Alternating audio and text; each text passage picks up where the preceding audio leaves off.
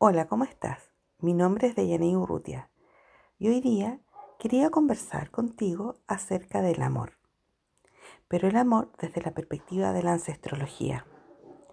Todo lo que sucede en nuestra vida con respecto, por ejemplo, al amor de pareja, tiene una asociación directa con la relación que tenemos con nuestro padre o nuestra madre con su padre.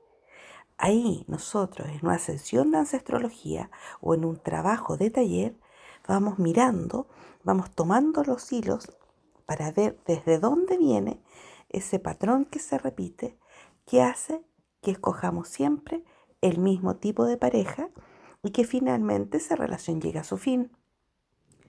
¿Por qué no escogemos algo distinto?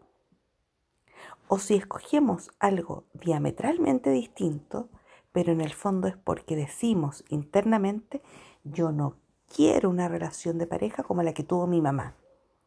Si nosotros pensamos eso, estamos haciendo un gran juicio y lo que estamos haciendo es precisamente traer una pareja que es distinta, pero el conflicto sigue, pero por debajito. ¿Y qué puede pasar?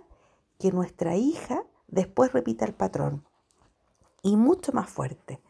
Eso se llama el conflicto en oposición.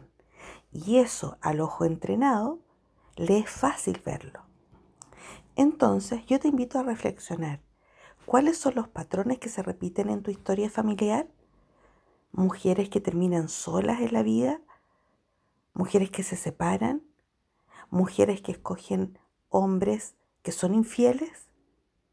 ¿Hay algún patrón en este sentido que se repita en tu vida? Obsérvalo, míralo, lo puedes trabajar.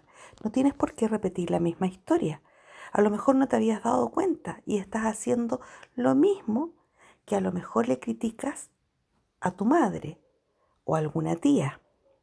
La ancestrología te trae de vuelta la humildad y nosotros observamos todo con buenos ojos y, y pedimos permiso para hacerlo distinto, con amor.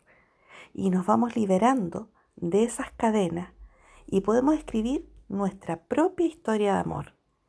Yo te invito a que hagas ese trabajo. Dile sí a la historia de tus papás. Solamente agradece que ellos te dieron la vida, pero no opines ni hagas juicio acerca de su propia historia. Eso, ojalá te sirva. Te dejo un gran abrazo.